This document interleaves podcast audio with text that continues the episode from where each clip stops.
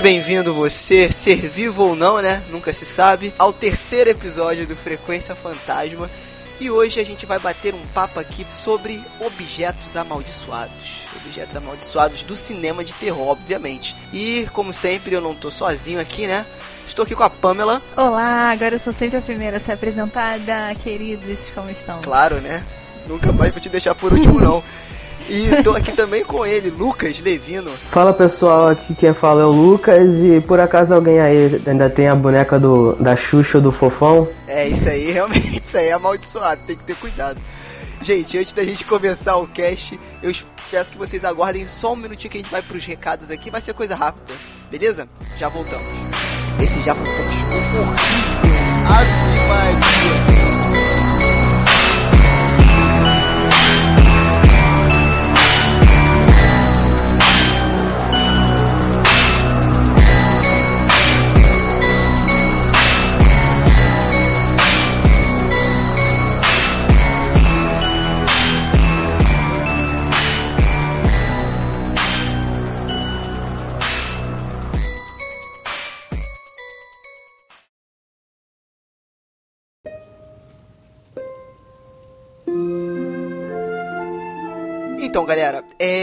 Queria lembrar vocês que a gente já tá com o nosso e-mail disponível. No nosso primeiro episódio, eu falei lá que a gente vai abrir esse primeiro momento aqui do podcast para você que produz algum conteúdo voltado para o universo de terror, seja ele um curta-metragem, é, conto, livro de terror, manda pro e-mail frequenciafantasma@cronologiadoacaso.com.br e lá a gente vai avaliar de novo a nossa banca de grandes especialistas em filmes de terror e derivados. Vamos avaliar o seu material e se a gente achar legal, bacana, a gente bota aqui no começo para divulgar o teu conteúdo, o seu trabalho. Beleza? E lembrar também, galera, você que está ouvindo esse podcast aqui, corre lá no Facebook, curte a fanpage do Frequência Fantasma, porque em breve a gente vai começar a lançar alguns conteúdos que vão agregar ao podcast que vocês vão ouvir.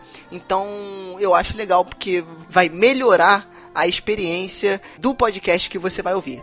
Quero agradecer também aos downloads que foram feitos até agora. Muito obrigado, você que gostou, voltou. Continue, continue com a gente aqui, porque a gente está pensando em muita coisa aí pra gente falar nesse universo de terror ainda. Então eu espero que você fique com a gente e continue acompanhando o nosso conteúdo, beleza? A gente precisa bater o recorde de 202 downloads, porque só teve 180. E eu desafiei 202, a gente tem que bater. Vocês ouviram a Pamela, isso é um desafio, que significa que a partir de agora, esse episódio do Frequência Fantasma está amaldiçoado. Então, se Ai, você está para, ouvindo não. esse. se você está ouvindo esse episódio do Frequência Fantasma e não fizer o download, só peço para que você não olhe ao espelho às 3 horas da manhã. É, Ai, tá não, sacanagem. Vamos pro cast, gente. Vamos pro cast. Vamos começar.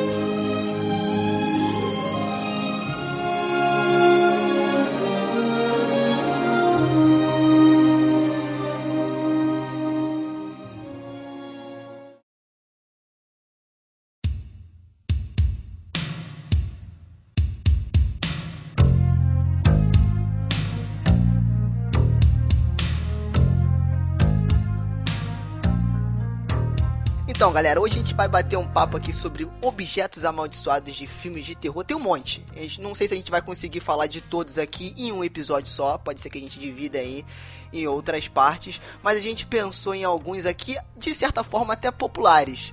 Vamos ver se vocês conhecem algum desses.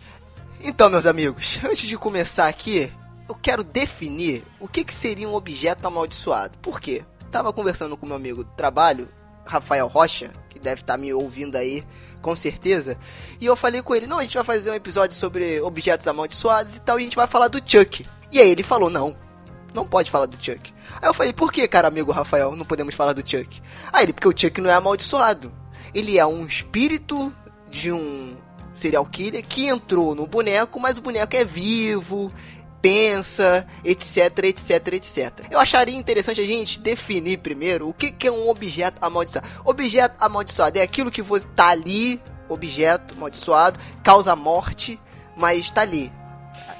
E não é vivo, sei lá, ele tem só alguma coisa possuindo ele, ou também pode ser coisa viva. Eu não sei, o que, que, que vocês acham? Pra mim isso é amaldiçoado, cara.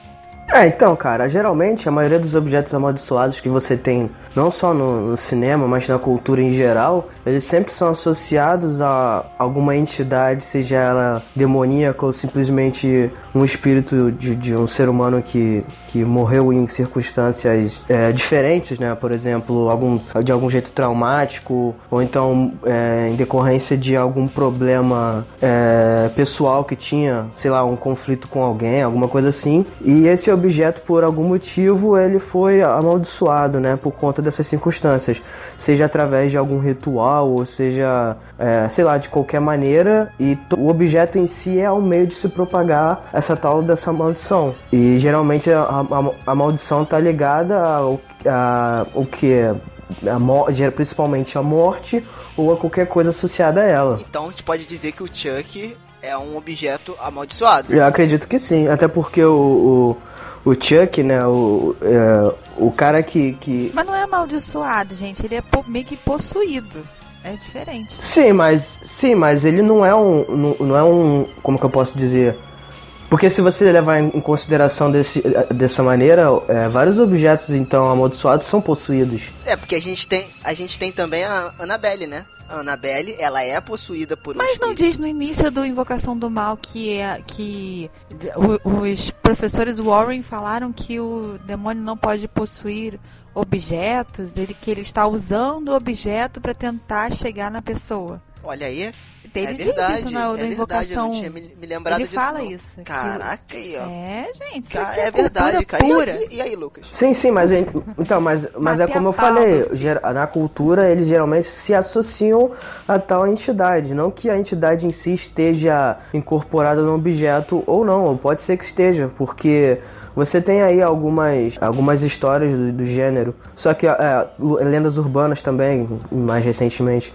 Mas aí, se eu for começar a falar de várias delas, a gente vai, né, fugir totalmente do assunto. Exato. Então, eu acho que assim, eu vou propor a gente deixar o Chuck de lado, porque o Chuck aí todo mundo já conhece, amaldiçoado, matou muita gente. Segundo os ele Warren, não merece a nossa seria uma atenção. A gente vai falar de coisa aqui pior. Vamos falar coisa pior, porque é pra isso que o podcast é. é eu vou começar aqui, na, na, como eu sou host e eu sou um cara muito democrático, eu começo.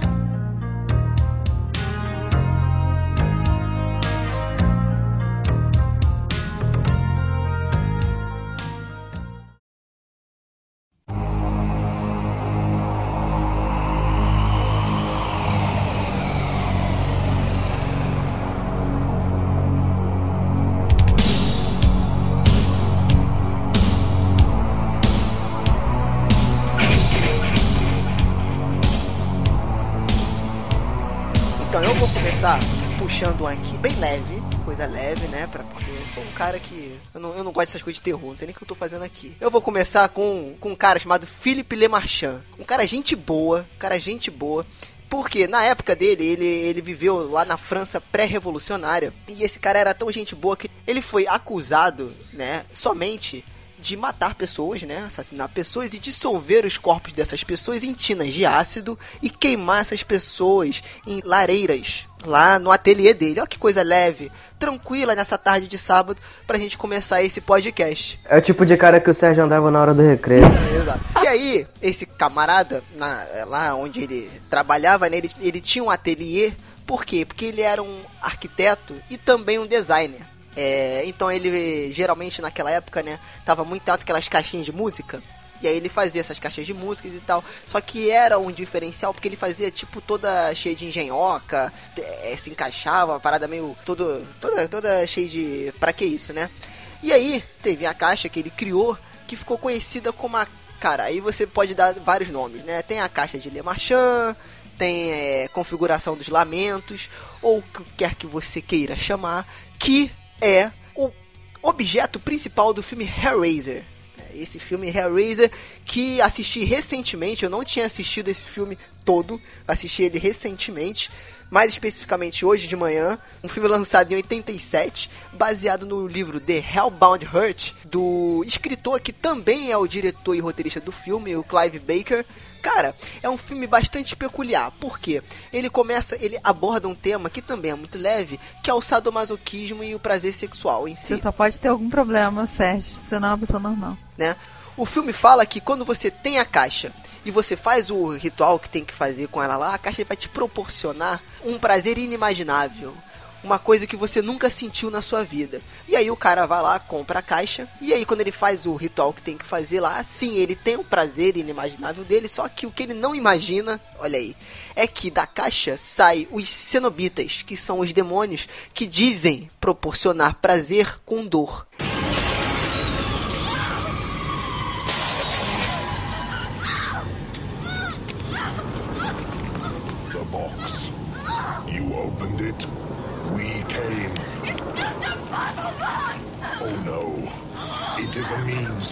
Summon us. Who are you? Explorers in the further regions of experience.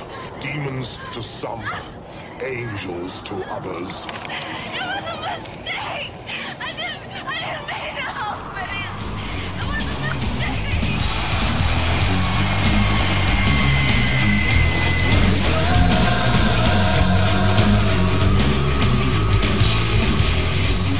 E aí vem toda aquela linguagem lá que os demônios, se você assistir o filme, eles são todos vestidos em couro preto, né? Que lembra muito quem pratica esse tipo de coisa né? Que é, eles são aquele couro apertado preto. E tem uma das figuras principais que é o Pinhead, que é aquele cara cheio de prego na cabeça. Você deve ter visto ele em algum lugar aí. E aí ele começa a atormentar a vida desse cara aí. O filme, ele é interessante, ele tem umas cenas muito legais.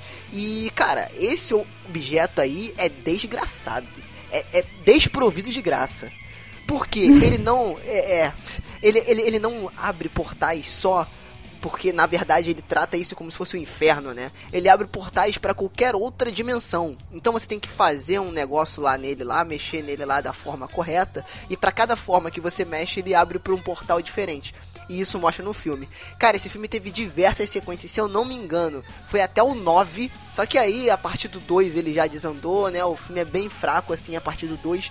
O primeiro é, é bem legal porque é dirigido e roteirizado pelo cara que escreveu o livro, então ele eu não li o livro, é, mas ele deve ter trago muita coisa baseada, né, no, no livro que ele escreveu, no romance. Mas enfim, eu acho muito maneiro porque esse objeto, ele não é tão falado assim por essa galera que curte filmes de terror, que, que tem blogzinho. Você não vê ele em tantos lugares assim. E eu acho interessante porque ele tem essa história por trás, né? Que foi uma coisa que existiu, que era o Philip Lemarchand, né? Que era um cara que realmente existiu, que foi condenado, que cometia os crimes. Será que realmente esse objeto está amaldiçoado pelos crimes que esse indivíduo cometeu? Não sei, fica a pergunta aí para você. Inclusive, se você buscar na internet, você consegue comprar caixa, tá? Tem algumas cópias dela aí para você comprar, para você ter na, ao lado da sua cama, né? Quando você estiver aí, sei lá, né, sozinho, querendo um afago, um afeto, pode chamar os cenobitas aí pra, pra alegrar sua noite, né? Dependendo do seu gosto. I'll begin by detailing my precautions before I place and uncover the glass. There are three cameras, each on its own independent power circuit, so if any anomalies occur, there can be a lucid objective record. I have private landlines for today's experiment along with my cell phone, and I will now ask my brother for his phone so that I can control all electronic devices. I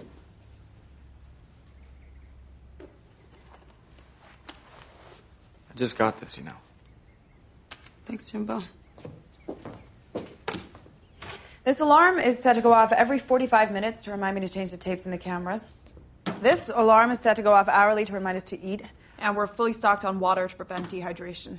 And as for the house itself, each room is fitted with its own thermostat from which data is collected by software designed to track and record temperature fluctuations in hospitals. Any temperature changes greater than 5 degrees in either direction will set off an alarm. Third precaution is also in place, but I'll get into that in a few more minutes.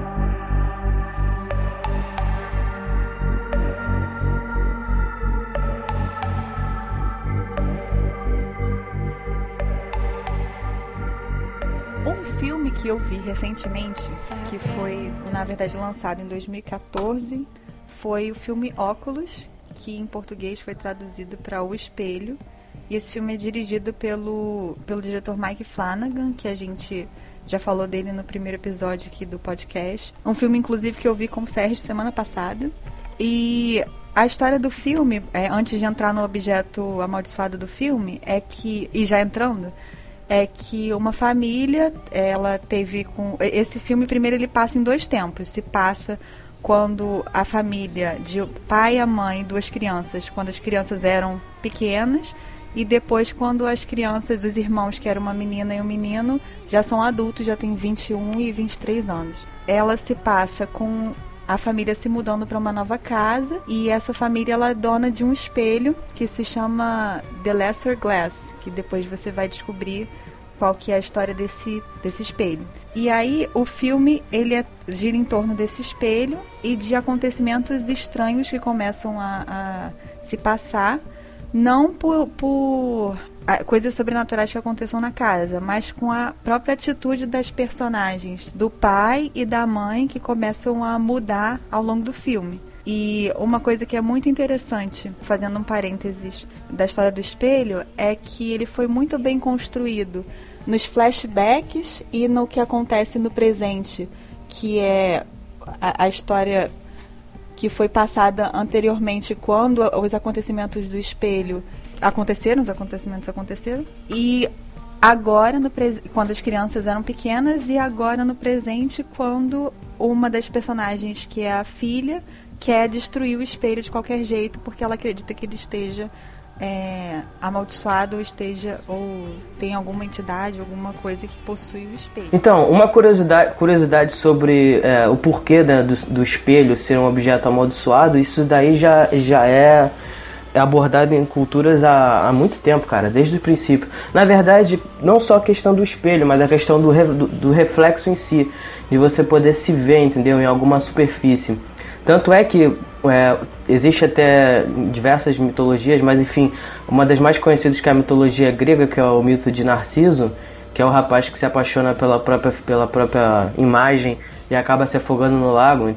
E assim, para diversas culturas, principalmente culturas pagãs, os espelhos eles têm uma, como é que eu posso dizer, uma influência espiritual muito forte. É, para alguns deles, eles consideram espelhos como uma, como uma espécie de portais é, que transmitem é, uma reflexão distorcida da realidade e que podem ser, portanto, passagens para outras dimensões. De certa forma que você pode utilizá-las em, em, rituais, em magia, ou enfim, para transmitir energias, tanto para atingir pessoas de formas positivas ou negativas, ou quanto é, para utilizar para você mesmo, entende? Ou você se comunicar com outros seres em outros planos é, espirituais, coisas do tipo. Então, assim, fica aí a curiosidade sobre né, o, o porquê de um espelho ser uma, um objeto é, potencialmente amaldiçoado. A história do espelho é essa que ele é essa ele foi passando de geração em geração para diferentes famílias e que cada cada pessoa que possuía, cada proprietário desse espelho, ele morreu de algum jeito estranho, inexplicável. Aí, e outra coisa muito interessante do filme é que ele, como ele vai explicando a história do espelho, que é através da personagem é, explicando para porque quando ela vai fazer a, que ela quer quebrar o espelho para poder acabar com a maldição, é super interessante porque, como se passa nos dias atuais, ela grava tudo, tem várias artimanhas tecnológicas, e aí é uma, um roteiro bem construído, uma forma do roteiro explicar o que, que o espelho. É, qual é a história do espelho, que é através dela explicando para a câmera por os motivos pelos quais ela está tentando destruir o espelho. É, isso é, isso é muito bacana porque hoje, porque assim, hoje em dia você é é muito difícil você ter algo sobrenatural e você provar falando. Porque hoje em dia você pode filmar de várias formas. Então você, você pode filmar, não, você pode documentar de várias formas. Então você pode tirar foto, você pode gravar. Hoje em dia, com a tecnologia que a gente tem, Você pode fazer N coisas que pode que de certa forma é, é, registrem aquele acontecimento. E eu acho que isso que o filme fez legal, apesar de ser um filme de 2004, 2004, ó, de 2014, ele consegue construir muito bem isso, como a Pamela falou, ou seja, ela tenta documentar tudo de todas as formas. Então ela espalha é, a câmera pela casa inteira, é, bota alarme para eles começarem a beber, ela faz todo um estudo daquilo ali né, para ela poder se preparar para enfrentar é, aquele possível fenômeno sobrenatural que tem ali intrínseco do espelho. E, e isso é, é muito bacana. E ele tenta te deixar é é um filme muito pé no chão. E o que eu achei mais legal do filme apesar de toda a história sobrenatural, é, é, é ele, até o final do filme, não te entregar o que ele realmente é. Então, até o final do filme, você duvida se aquilo ali é coisa fruto da cabeça da garota e do garoto, porque eles passaram por um trauma muito grande, ou se realmente aquilo ali é uma maldição linkada ao espelho. Outra coisa muito interessante que a gente comentou sobre esse filme quando a gente viu foi que como esse filme ele vai passando pa- o presente e o passado, os flashbacks, quase que concomitantemente, você no presente você acha que, pelo menos eu achei que a personagem principal tava overreacting, sabe? Que ela tava. Por que, que ela tá tão obcecada por esse espelho? Porque ela- o espelho sumiu depois que aconteceu a tragédia toda na família dela e ela foi atrás para poder achar o espelho novamente, para poder quebrar o espelho e acabar com a maldição. Só que você fica, nossa, pra que, que essa garota vai voltar? Tentar procurar esse espelho de novo, por que que ela não deixa isso quieto? Já passou, já acabou. Mas o filme é tão bom, a construção do filme, que no fim você fica assim. O final você fica, não, esse espelho maldito, que você tem que quebrar, você não pode vencer. Você, você compra totalmente, pelo menos eu comprei totalmente a, a raiva da, da personagem, você entende muito bem construída. Só tem uma coisa que eu não gostei do filme, que primeiro é a atuação do garoto, que é muito ruim, e às vezes me tirava do Muito filme. ruim. Muito ruim. Aí eu falo, ruim. cara, não, por favor. É o E- mesmo que fez o Piratas do Caribe, o último Piratas do Caribe. né, eu acho que meio que combina bem com ele. E outra coisa também, que a garota era muito badass quando ela era criança. Então achei que eles É. exageraram um pouco nisso, entendeu? Acho que ela, porra, uma criança de, sei lá, 10 anos, 9 anos, porra, a, a, a- garota era sinistra, era porradeira, porra, a garota mete a porrada em mim se se demole, com aquela idade. Então achei meio que isso tirava um pouquinho do filme. Mas, tirando isso, o filme realmente ele é muito bom.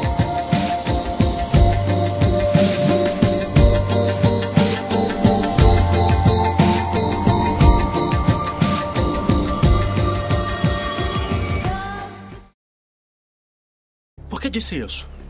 Marion? Marion, me disse. Eu sei, eu sei. O que sei. você sabe sobre Mary Shaw? Eu não disse nada, eu. Você não devia pegar isso. Onde conseguiu? Por que o senhor não me disse? É dela. De quem? Mary Shaw?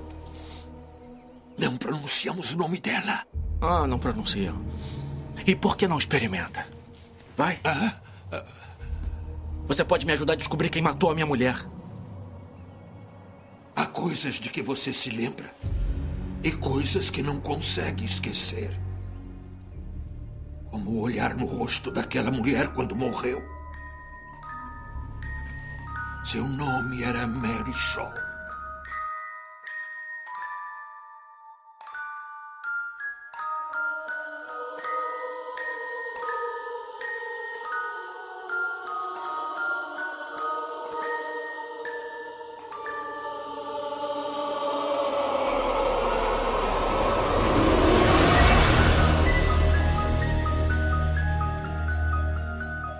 Fuja do olhar de Mary Shaw. Não tinha filhos, boneco só. Se você vê-la quando sonhar, tenha certeza de nunca gritar. E se ela te encontrar, lembre-se, só uma coisa poderá te salvar. É você. Silêncio! Enfim, esse poema é do filme Dead Silence, que foi aqui traduzido para o Brasil como Gritos Mortais, ou em Portugal Silêncio Mortal, né? E o, filme ele é dirigido pelo nosso né, querido James Wan, de Jogos Mortais, Sobrenatural e Invocação do Mal. Ele que está em, em alta no momento. E o roteiro e a história foram escritos por Lenth, é, Wayno, que trabalhou também em Sobrenatural e Jogos Mortais. É, na verdade, ele e o James Wan são camaradas, né, grandes amigos aí em Hollywood. E Dead Silence foi lançado em 2007. Bom, basicamente o plot conta a história de um casal que uma determinada noite recebe uma estranha encomenda, que na verdade se trata de um, um boneco de marionete e misterioso e o rapaz não faz ideia de quem o mandou, né? Não tem remetente, não tem nenhuma informação a respeito dele. E é por por conta de um problema né, na, na casa, né, eles, ele acaba tendo que sair para comprar, pra comprar a janta e deixa sua esposa sozinha em casa. Quando ele volta, e isso aí não é nenhum spoiler, tá no, você encontra nos, no, nas sinopses por aí, ele encontra sua esposa morta. O que faz dele o principal suspeito né, da morte da esposa. E aí, né, ele consternado é, e sem saber o que fazer, acaba decidindo retornar à cidade natal para tentar de, de, alguma forma descobrir quem poderia ter matado sua esposa e por quais razões. E aí toda a trama se desenrola, né, a partir de uma antiga história, né, uma antiga lenda urbana na cidade e que ele acaba se vendo extremamente envolvido com ela. Basicamente, né, o, o filme é, ele tem como a sua inspiração e aí que, que realmente começam os problemas na hora de você procurar, porque ele dá a entender que já existe uma, como é que eu posso dizer, uma lenda urbana anterior ao filme. Só que eu tenho minhas dúvidas. Quando eu fui fazer essa pesquisa, eu não consegui encontrar nada que não fosse relacionado ao filme. Mesmo que o poema possua diversas versões, algumas mais curtas, outras mais longas, que explicam com mais detalhes o, a história em si. E o objeto amaldiçoado desse filme é justamente esse, esse boneco de marionete. No caso especial desse filme é o boneco chamado Billy que é basicamente amaldiçoado pela, pelo fantasma de uma ventríloca chamada Mary Shaw. Entendi. Cara, você, você gostou desse filme? Porque na época que eu vi, eu gostei. Eu gostei do filme porque ele tem, ele tem uns planos que você vê que é muito característico do, do One, cara. Que você vê nos filmes que ficaram mais famosos dele agora. Você vê, tipo assim, tem algum tem uma cena que específico que eu acho muito maneiro que é quando eles vão para um hotel e ela deixa o boneco em cima da cadeira. Cara, todo esse plano sequência, né? Que não é um plano sequência, mas toda essa sequência do desenrolar até ela dormir, até ele dormir nesse hotel é, é É, aquela que fica piscando a luz vermelha direto? Isso. Caraca, mas que inferno, né, cara? Eu, eu, cara, eu não sei o que, que dá nesse pessoal, mas você vai dormir num hotel, cara, onde fica uma luz vermelha, diabólica, piscando direto, cara. E que você vai dormir ainda mais com a porra de um boneco da, maluco daquele. Mas assim, falando em termos né, cinematográficos, cara, é, desculpem os fãs, eu sei que esse filme é, alguns consideram cult, é um filme que muita gente curte, muita gente gosta, alguns falam que, que é um dos melhores filmes de terror, enfim, não, cara, assim, de longe não é para tanto, mas assim, eu não curti muito. Eu não curti muito e eu, assim, eu tenho, me, tenho meus motivos. Assim, eu achei, cara, o texto do filme muito é, explicativo.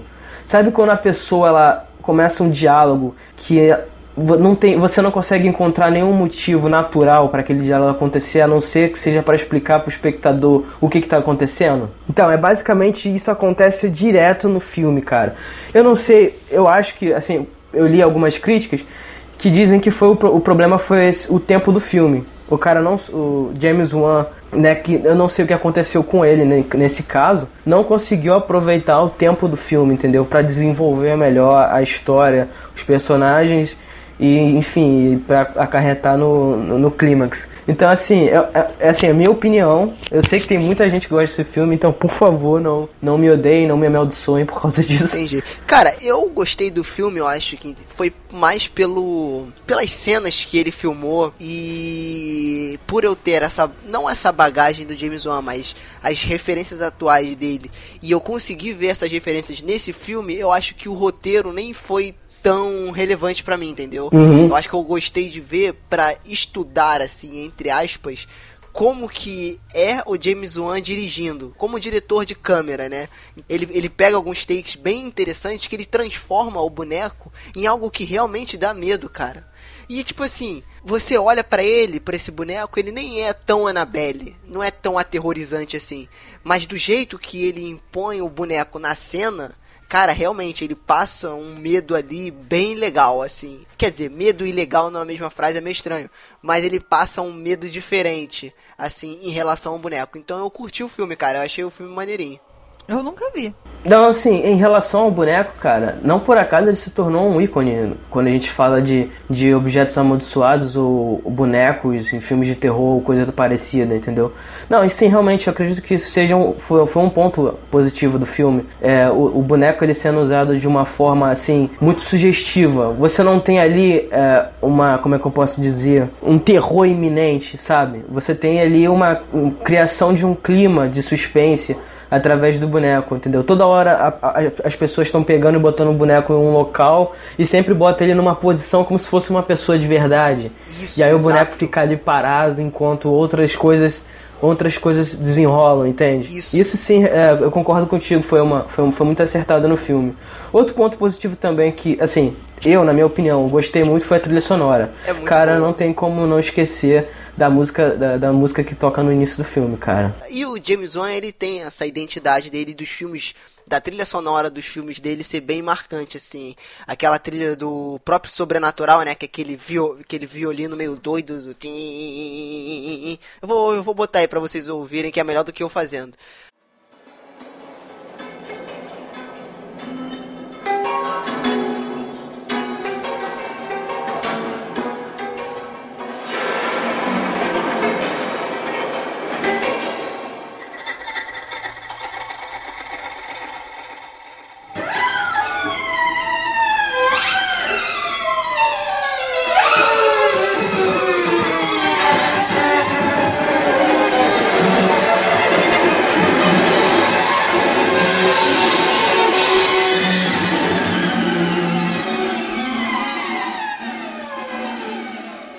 Mas é bem interessante, cara, porque fica bem marcado e você vê que é uma coisa dele. Isso. Entendeu? Então, assim, eu acho muito, muito bacana. Uhum. É um filme que eu gosto. E eu indico aí, Pamela, veja que você vai gostar. E agora, assim, trazendo algumas curiosidades a respeito do filme, essas, assim, eu tô fazendo questão de, de, de falar porque eu, te- eu tive que, né, fazer um pouquinho de esforço para encontrar, porque realmente é, é um pouco escasso as informações, principalmente é, em português, que são a respeito das inspirações, né, da- das referências que o filme faz, sobretudo a marionetes. Assim, o tempo todo ele tá, tá ligado de alguma forma a isso. Por exemplo, é, você tem ali o, o teatro, né, que é onde se, se desenrola boa uma parte do, do, do filme, que é o teatro é, Gnou, que na verdade ele é uma referência a um teatro real que existe em Melbourne, na, na Austrália. Ele foi usado como modelo, é, e, e- como modelo e foi é, criado digitalmente ali no filme. E que na verdade esse nome Gnou é de um, é, é de um personagem de, de marionete, uma, uma marionete que foi inventada lá pelos, pelo século XIX e que fez muito sucesso, né? E também por conta desse desse, desse personagem, né? Esse- desse boneco que ficou famoso, foi criado o Grand Guignol, que é um teatro também na, é, na França, que foi inaugurado em 1897 e que ele era especializado em espetáculos de horror, cara, de horror naturalista. É maneiro, cara. Tem um outro filme também, já aproveitando aqui a- a- o link, que esse aí eu acho que todo mundo que curte filme de terror conhece, que é o Evil Dead, né? A Morte do Demônio.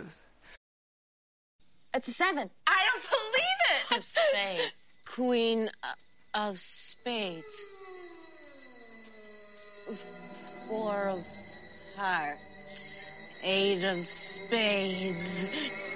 Two spades. Jack of diamonds. Jack of clubs. Why have you disturbed our sleep? Awakened us from our ancient slumber. You will die! Like the others before you. One by one we will take you.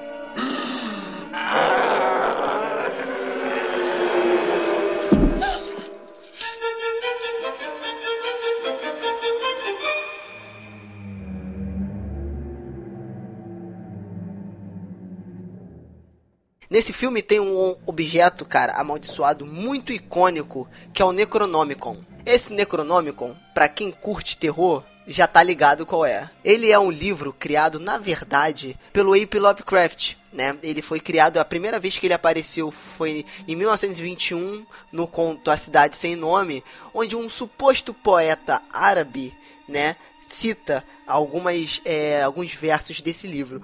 Na verdade, ele foi escrito em Damasco é, por volta de 730 depois de Cristo pelo Abdul Hazarat. Não sei se eu falei certo com minha ótima pronúncia de árabe, né? Que mora em então. Aí que tá.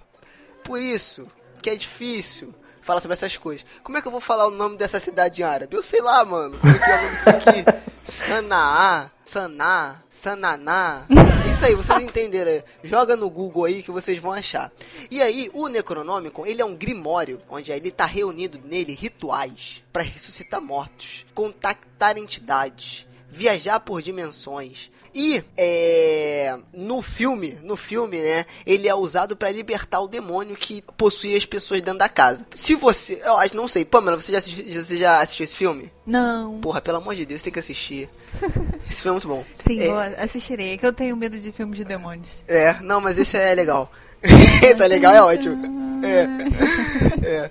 Então, e... Pô, Mela, é, é, por, por, mais que esse filme seja um, um, clássico, é assim, você vai acabar rindo em algum momento do filme, cara. Que isso, gente? Por quê? Eu, eu, eu, eu preciso falar, Serginho? Ou deixa ela descobrir? Deixa eu ver então, deixa eu descobrir. É bom você ver, porque ele rola um pouco de gore, um pouco de terror ali, mas o primeiro ele é bem terror. Nesse filme, para você que não viu, ele se passa alguns aquela velha história dos jovens na cabana e aí eles encontram esse livro lá e eu acho muito maneiro porque o livro ele é feito de pele humana e sangue. Ah, aí eles vão, eles olham e que interessante, um livro feito de pele Exato. humana e sangue. Vamos É. ler. Vamos ler, vamos abri-lo. Ai, gente, vamos amigos. Aff. Então, é filme de terror. Aí, ah, não, é filme livro, de terror acham- não, que tem muito filme de terror bom que não se utiliza dessas roteiros fáceis pra poder, desses clichês pra poder ser bom. Dito. É, se bem. É, é, então, o, o Evil Dead ele é um filme de 81. Ele foi escrito e dirigido pelo Sam Raimi. Quem não sabe o Sam Raimi, ele foi o, o mesmo diretor do primeiro Homem-Aranha. Ah, ok, lá, vai. né, do Tobey Maguire. Cara, é bem maneiro porque eles encontram o gravador e junto com o gravador tá o Necronomicon. E aí eles leem o livro do que lá, né, ele, em traduzido eles chamam como livro dos mortos.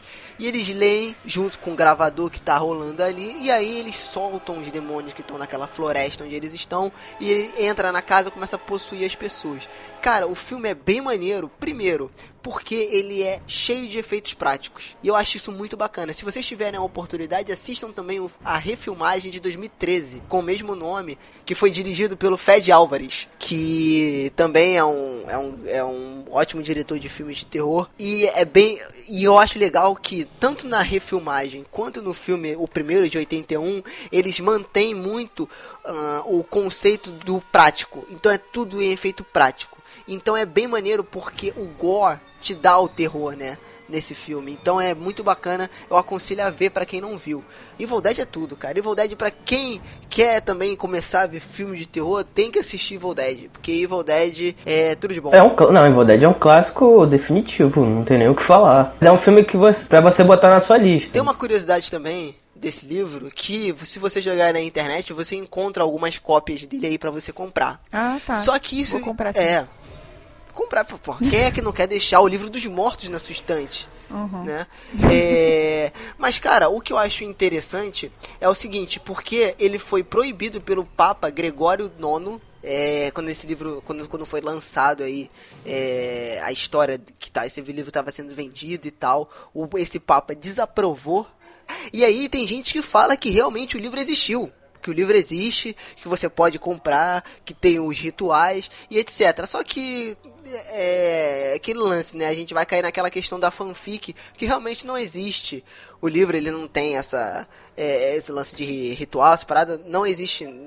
Não, de- definitivamente o livro não existe, né? Mas é interessante que por algum tempo ficou nessa discussão do livro existir, do livro não existir. Tem quem acredite até hoje que exista o livro, né? Assim, o Necronômico em si, a gente é, não, não sabe se é o certo, se, se ele existe ou não, então geral, é, é dito então que é uma obra é, pura e simplesmente fictícia. Mas existe, porém, algo muito semelhante, que é o Códice Giga, que, foi, que é um pergaminho medieval que foi escrito por volta do século XIII. Reza a lenda que ele foi escrito por um monge é, que estava preso e ia ser, ia ser sentenciado à morte, e que durante é, esse período ele conseguiu escrever um livro da qual ele meio que amaldiçoa, né? E, e tenta de alguma forma conseguir poder através de, de forças espirituais, malignas, demoníacas, enfim. E esse livro ele possui, né, uma, uma, uma, uma estranha série de fatos que ocorreram após o, o, o seu surgimento, né, é, a, através da Europa, né? Ele, ele passou por vários lugares na Europa, diversas pe pessoas influentes, é, lords e senhores feudais, enfim, tiveram interesse sobre esse livro e ele é, é, dito, né, através das lendas, que ele foi responsável por, por exemplo, é, colocar fogo em, uma, em um castelo ou coisa do tipo. E esse livro, ele possui é, algumas alguns rituais escritos nele, algumas é, receitas de poções, coisas do tipo, mas o mais emblemático nele é a figura, né, o desenho de um demônio, né, do próprio Satã, que foi que é uma coisa muito emblemática, principalmente para a Idade Média, por, por conta, né, justamente dessa, como é que eu posso dizer, dessa cultura que eles tinham na época de, de autor, de evitar a todo custo falar a respeito, né, o, o nome diabo, coisa do tipo, era, era impronunciável na época. Então você ter essa imagem, assim, enorme no, no livro, até porque ele é um, considerado o maior manuscrito existente no mundo, e ele está exposto, quer dizer, é, guardado na, no museu lá, na, lá em Estocolmo, na, na Suécia. Então, assim, ele, esse sim é uma obra, uma obra real, né? Uma, uma, um objeto real que é associado ao amaldiçoado ou a coisas sobrenaturais.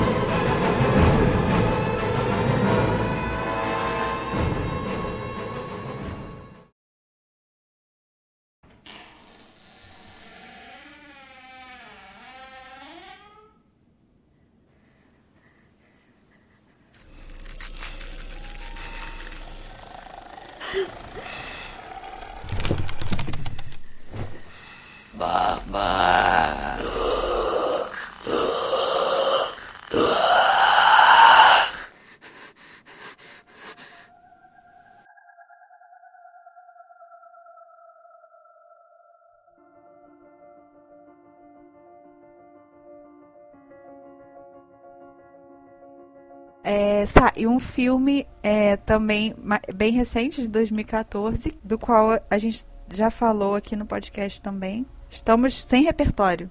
Mentira, é porque o filme é bom. É, que é o Babadook, que eu mesma comentei que eu achei um filme brilhante. O objeto amaldiçoado do filme também é um livro, que é o livro O Senhor Babadook. E aí, o, o falando rapidamente, muito, muito resumidamente do plot do filme, é que é uma mãe solteira que perdeu o marido num acidente de carro enquanto eles estavam indo para o hospital para ela dar a luz ao, ao seu filho, que parece ser o primeiro primeiro filho o único filho que o casal teve. E aí, a partir desse dia, ela, ao mesmo tempo que tem o, o bebê, fica, fica viúva. E aí ela cria o filho com as dificuldades de ser mãe solteira, de criar, de ter é, o orçamento baixo para poder tomar conta da criança, várias dívidas e tal. E aí a criança cresce com algumas, não, são distúrbios, mas alguma, alguns déficits de, não sei se de atenção ou começa, é, brinca muito com, com criaturas imaginárias que ele inventa, cria armas para brigar com essas criaturas imaginárias e acaba causando uma série de problemas na escola repetidas vezes por conta disso. E a mãe é super estressada, é, trabalha cansada, trabalha demais, acaba fazendo vista grossa para esses acontecimentos, até que é, ele também tem acorda, tem muitos pesadelos, é, acorda sempre à noite achando que tem algum algum monstro atrás dele. E aí no meio do filme, no, no início do filme, né, ele, ele pede pra mãe ler uma história, uma história de criança para ele ninar, uma história de ninar, que a mãe lê todos os dias, e aí ela acaba achando na prateleira esse livro que chama The Mr. Babado, que é um livro teoricamente amaldiçoado, né? Que a partir da, da leitura desse livro, da invocação do nome do, do Senhor. Ai meu Deus. Fez um barulho aqui em casa, gente. Cuidado. Um barulho de porta tocando. Fez Duque, Duque, Duque? Para! Não, não fez. e aí começa a acontecer essa, essas várias é, atividades paranormais ou no mínimo estranhas, né, na casa dela. E é interessante desse desse filme e de trazê-lo aqui como objeto amaldiçoado é justamente a discussão que se esse livro é ou não um objeto amaldiçoado. Porque pelo, pela história do filme, você entende que é um, uma entidade que, por exemplo, tem uma hora que ela rasga o livro, que começa a acontecer coisas estranhas, ela rasga o livro, queima ou joga fora no lixo, sei lá, alguma coisa assim. Daqui a pouco o, ela volta para dentro de casa e no dia seguinte toca a campainha e o livro tá lá junto, tipo, todo normal na porta. E aí com mais coisa escrita. Tipo assim, se você tentar me jogar fora, vai ser pior. E aí tudo leva a entender de que esse livro é um objeto é, amaldiçoado. Porém, numa das, resen numa das críticas que eu li, fala sobre como esse filme é denso e trata sobre a questão da depressão da mãe, é, por ter perdido o marido, por ver no filho quase um motivo, a causa pela qual por causa da por causa da morte do porque o marido morreu como se o filho fosse uma causa e ao mesmo tempo que ela ama e como ela lida com ao mesmo tempo o sentimento de amar e rejeitar o filho. E outro fato muito importante desse, desse filme é que a personagem principal, que é a mãe, ela é escritora de livros infantis. E aí você começa a dar aquela volta, né? Quando você lê, quando eu li essa crítica, tipo, ela é escritora de livros infantis. Ela tem essa coisa da depressão e da rejeição com o filho ao mesmo tempo que ela ama. E como que ela achou um livro na estante que não, ninguém deu, não foi ela que comprou, como que aquele livro estava ali. Então, pode ser uma interpretação possível esse livro ter sido escrito por ela mesma e esse monstro que ela vê, que é o sendo o Senhor Babadook, e o nome do livro, que é Baba, Babadook, é um anagrama para a Bad Book. Então, pode ser uma. como se fosse um conto, um, um um jeito que, de, que ela arranjou de expressar e de externar a, as mágoas e, e essa depressão dela, e que na verdade tudo que ela vive é fruto dessa, dessa mente dela, desse psicológico que está super afetado e desgastado. E eu acho uma interpretação interessante. Sairia do, do nosso mote aqui de filmes de objetos amaldiçoados, mas acho que é uma interpretação válida. Não, eu acho legal porque, é, como a gente até tinha comentado antes, ele é um filme com muitas camadas, né? É um filme muito metafórico, assim. Uhum. Então você pode reconhecer esses. É, você pode fazer um paralelo entre o que está acontecendo com ela e o que é real e o que não é real, o que consequência do trauma dela, né? Ou não. E é muito legal, é assim, essa, esse ponto de vista do. Eu, não, eu não lembrava que ela era escritora de livros. Ela fala no, no livro que a parte que a irmã fala: Ah, você costumava escrever contos infantis, não sei o que. Ela fala: Ah, eu parei de escrever, tipo, sabe? Aí você, hum. Eu só me atentei também para esse fato quando eu li a, a crítica, realmente.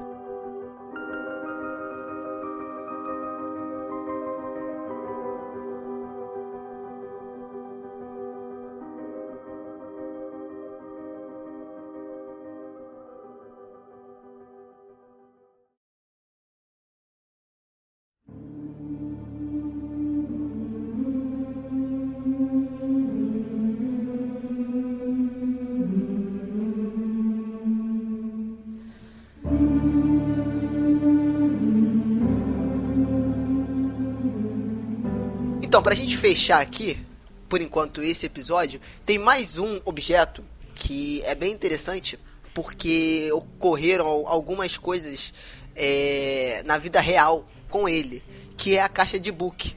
Né? A caixa de Book, que foi o personagem principal do filme Possessão. né? tem até disponível no Netflix, se você quiser assisti-lo. Do- Dirigido pelo Neil Labute, eu não sei se é esse é a, é a pronúncia certa do nome desse indivíduo. Lançado em 2002. Cara, é um filme que conta é, a história de uma possessão, né?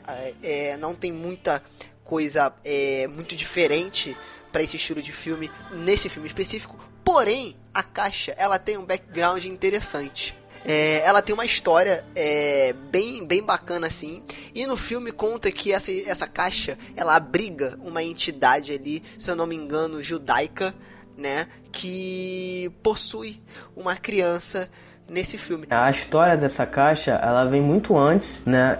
De acordo com, com a história dita ver- verdadeira, que é durante a Segunda Guerra Mundial, vejam só vocês, que se passa né, na Polônia durante a invasão nazista e que diz o seguinte: é, um grupo de mulheres que se reuniram para fazer uma espécie de, de, de, de sessão ocultista, seja lá como você queira chamar, que tinha o objetivo de contactar uma espécie de entidade. E elas acabam conseguindo através de um tabuleiro Ouija, é, como vocês já, já, já estão acostumados em filmes do, do gênero. E elas, no início elas acreditavam que essa entidade pudesse ser benéfica, só que elas acabam descobrindo que não é, e por isso acaba acontecendo né, um, um desastre, e que é, de acordo com as datas do- desse acontecimento, segundo a história, é, bate exatamente com um acontecimento histórico muito famoso que é a Noite dos Cristais Quebrados, é, que é quando acontece a destruição né, e o incêndio de diversas sinagogas. E tempos depois, né, uma das mulheres sobreviventes diz que conseguiu realizar novamente esse ritual e conseguiu prender essa entidade dentro de uma caixa, que essa entidade na ver- é um de book, por isso o nome da caixa de book. Essa entidade, na verdade, ela é descrita na cultura judaica como geralmente uma, um espírito de um, de um ser humano, né, falecido em circunstâncias, digamos, dramáticas ou, enfim, trágicas,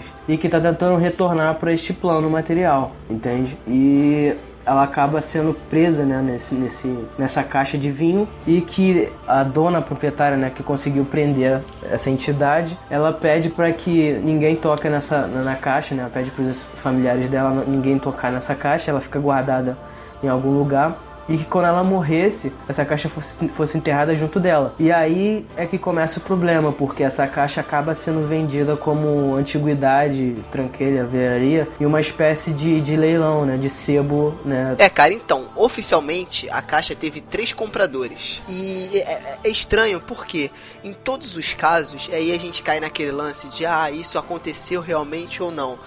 Tem alguns documentários sobre essa caixa, até mesmo no YouTube você consegue achar, eu não sei se tem legendado. Tem o filme Possessão que mostra o que, aconte- o que aconteceu com o último, se eu não me engano, é, dono da caixa. E como o Lucas falou, foi exatamente isso. Foi numa venda de garagem, né? E o cara viu a caixa de vinhos, porque ela se parece muito com uma caixa de vinho, né? E o Kevin Maynes, foi o que foi o primeiro dono, ele tentou comprar a caixa, né? E aí, é, a neta dessa, dessa, dessa mulher que o Lucas falou aí, é, falou com ele. Falou que dentro dessa caixa tinha um debug, né? E que ela nunca deveria ser aberta. Que o desejo dela era que as pessoas respeitassem a caixa. E aí o cara ficou ah, com o pé atrás, claro, né? Qualquer um, imagina, você compra um negócio ali, o cara fala que tem um demônio dentro do negócio. Sei lá, o cara tenta voltar atrás e aí a garota fala, né? Não, você comprou, agora leva. E ele, o cara teve que levar. E aí ele tinha uma loja, o cara deixou na loja dele. E tem a história que a funcionária que trabalhava com ele viu um fenômeno paranormal muito forte acontecendo ali no local onde estava a caixa. E ela, no outro dia, não voltou mais para trabalhar, né? E aí começou a lenda da caixa, né? Porque onde a caixa estava acontecia eventos paranormais. Hoje em dia, o Jason Hexton fez uma réplica da caixa que tá aí exibida. É... Diz ele que tá num lugar secreto que ninguém sabe, longe de qualquer pessoa. E aí ele falou que teve que mudar o número do telefone dele, que as pessoas ligavam querendo saber da caixa, né? E tem até um livro que ele lançou contando a história. E ele reforçou falando que a caixa está com ele, não está lá naquele museu do Warren. Sim, então, é, nas duas vendas que teve do eBay dessa caixa,